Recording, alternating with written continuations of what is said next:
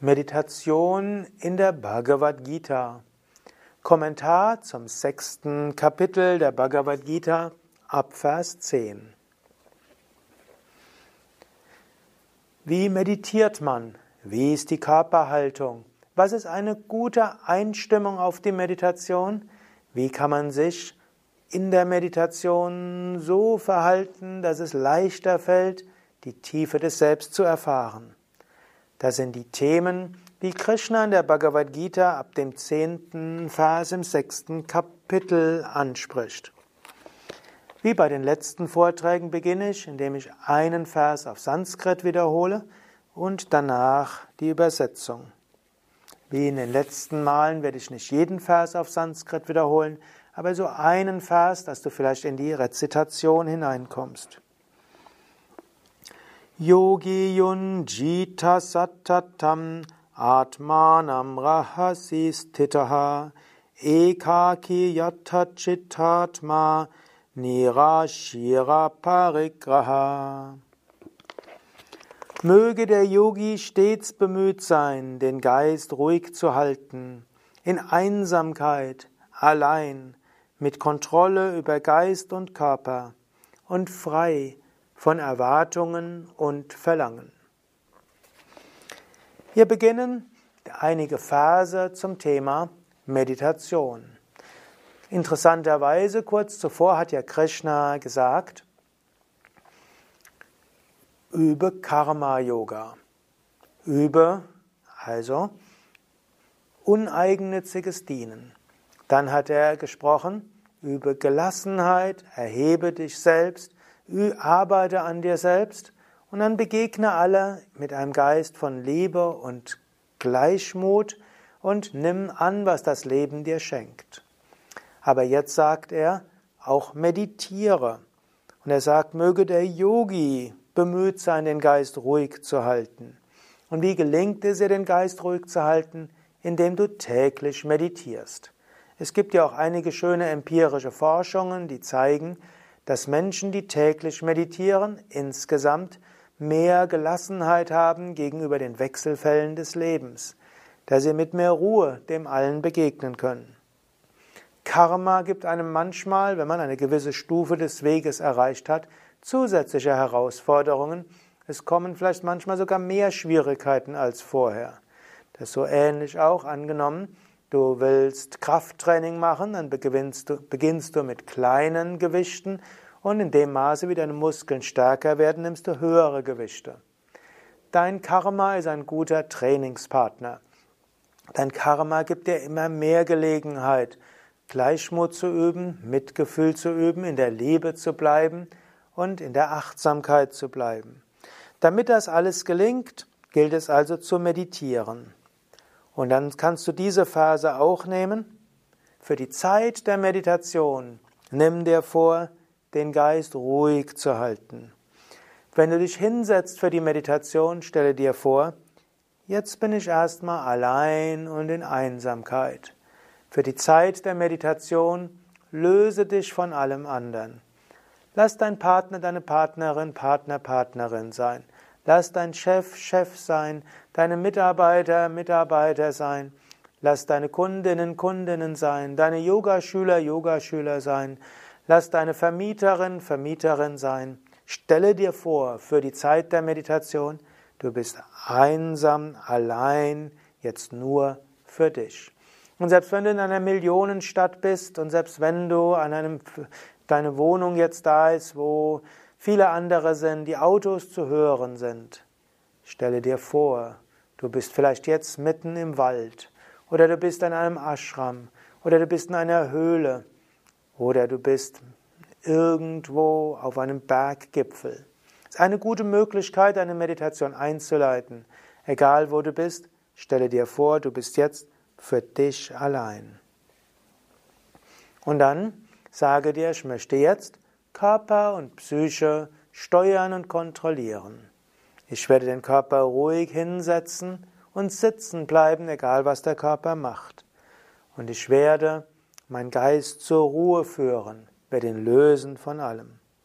Ich bin da aber frei von Erwartungen und von Verlangen. Ich weiß nicht, ob die Meditationserfahrung so tief sein wird wie gestern.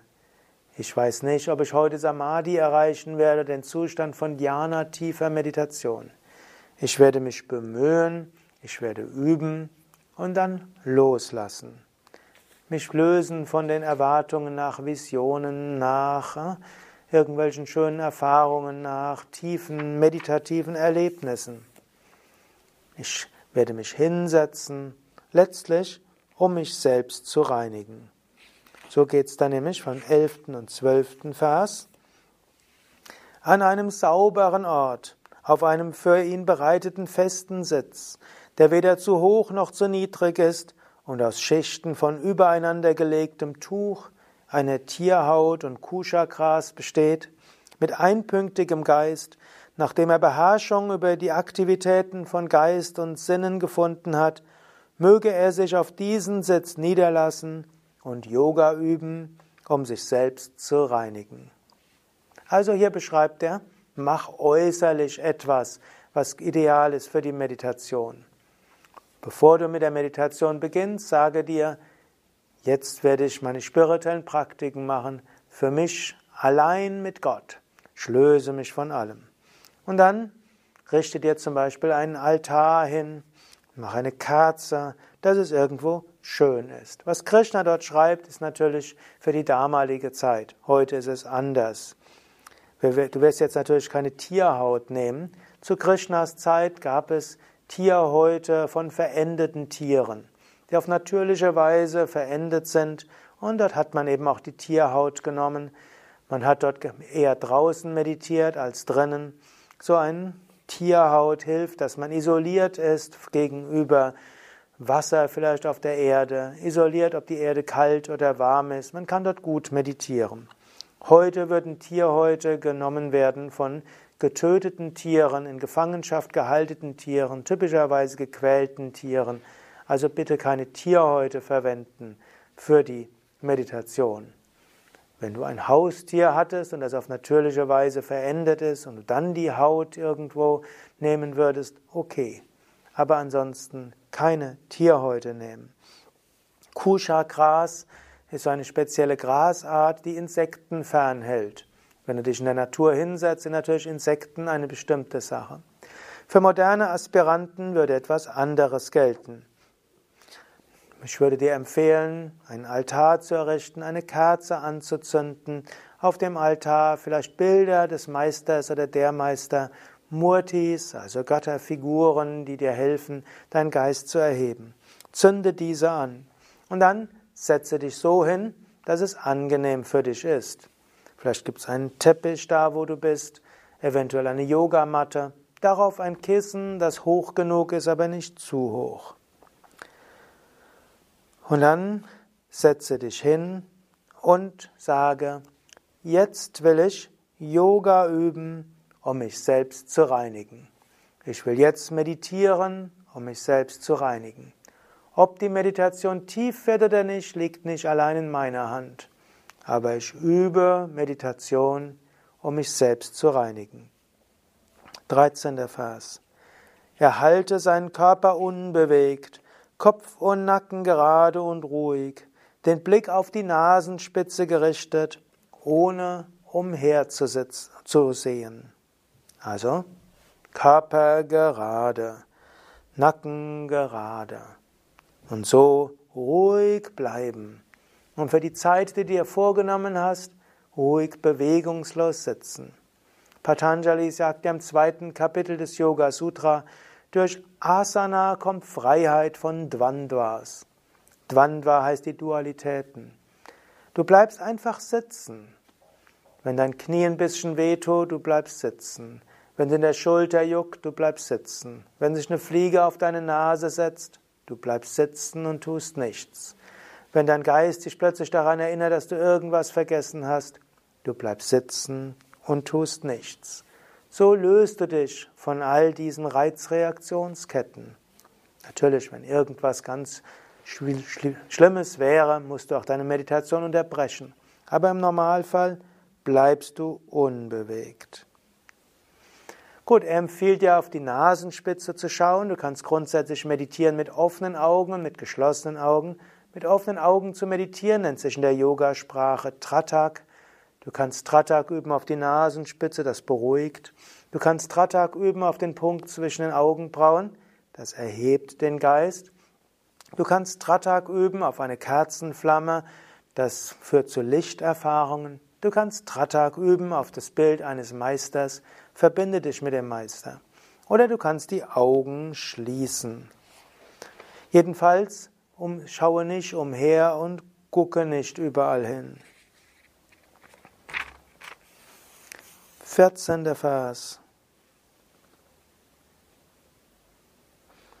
Frohgemut, furchtlos, fest im Gelübde des Brahmachari, mit beherrschtem Geist, die Gedanken auf mich gerichtet und mit ausgewogenem Geist sitze er und mache mich zu seinem höchsten Ziel. Krishna identifiziert sich hier mit dem Göttlichen und er sagt er, wenn du dich hinsetzt für die Meditation, sei frohgemut, fröhlich. Auch Prashanta wird es genannt, heißt er ruhig und friedlich. Swami Shivananda hat es übersetzt mit Frohgemut. Man könnte aber auch sagen, ruhig und friedlich. Und dann furchtlos. Du brauchst keine Angst zu haben. Während der Meditation wird jetzt nichts passieren Äußeres. Du kannst ruhig meditieren. Und habe auch keine Angst vor Reinigungserfahrungen, Meditationserfahrungen und so weiter. Mutig.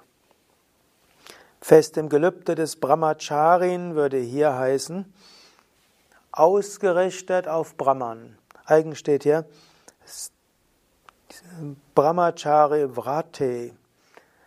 Brahmacharya hat viele verschiedene Bedeutungen. Und offensichtlich heißt das nicht, dass du jetzt in dem Moment, wo du meditierst, zum Novizen wirst, sondern hier würde man sagen, fest im Vorsatz, ich will Achara, Verhalten üben, um zu Brahman zu kommen.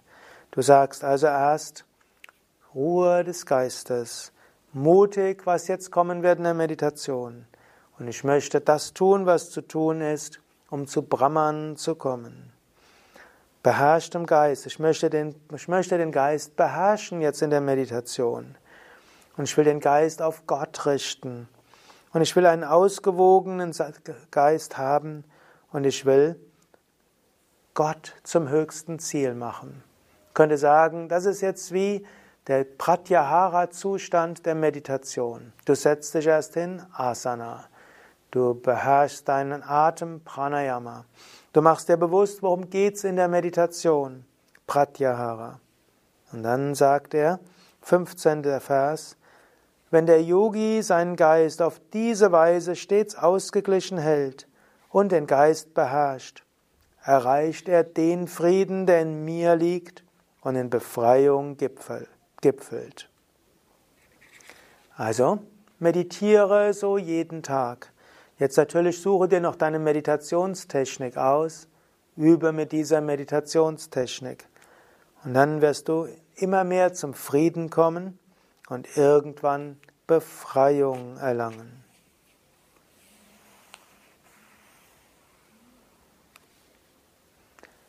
Hariom Tat Sat.